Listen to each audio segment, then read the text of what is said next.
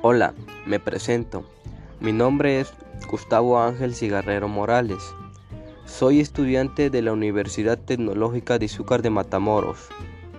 Hoy 20 de noviembre del 2020 les hablaré sobre un problema agrónomo que se presenta en mi región, como lo es el gusano cojollero en el maíz, por parte de la materia expresión oral y escrita.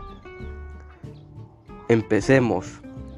El gusano cojollero u oruga negra es un insecto nativo de las regiones tropicales y subtropicales del continente americano.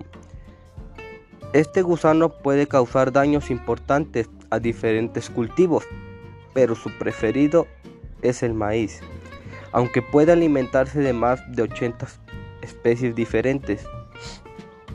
Es una plaga que tiene una alta relevancia para el cultivo del maíz, siendo la más importante de todas las plagas, que pueden dañar bastante a este cultivo. Estos gusanos se reproducen colocando sus huevecillos tanto como en el haz como en el en vez de las hojas, en grupos de varios individuos, los cuales cubren con escamas de su cuerpo y segregaciones de su aparato vocal. Estos huevecillos eclosionan a los 3 o 5 días durante 2 a 3 semanas. Las larvas pasan por 5 a 6 estadios, los cuales se encuentran con facilidad en las mazorcas. Las larvas más jóvenes son de color verde, mientras que las más grandes pueden tener una coloración verde o marrón.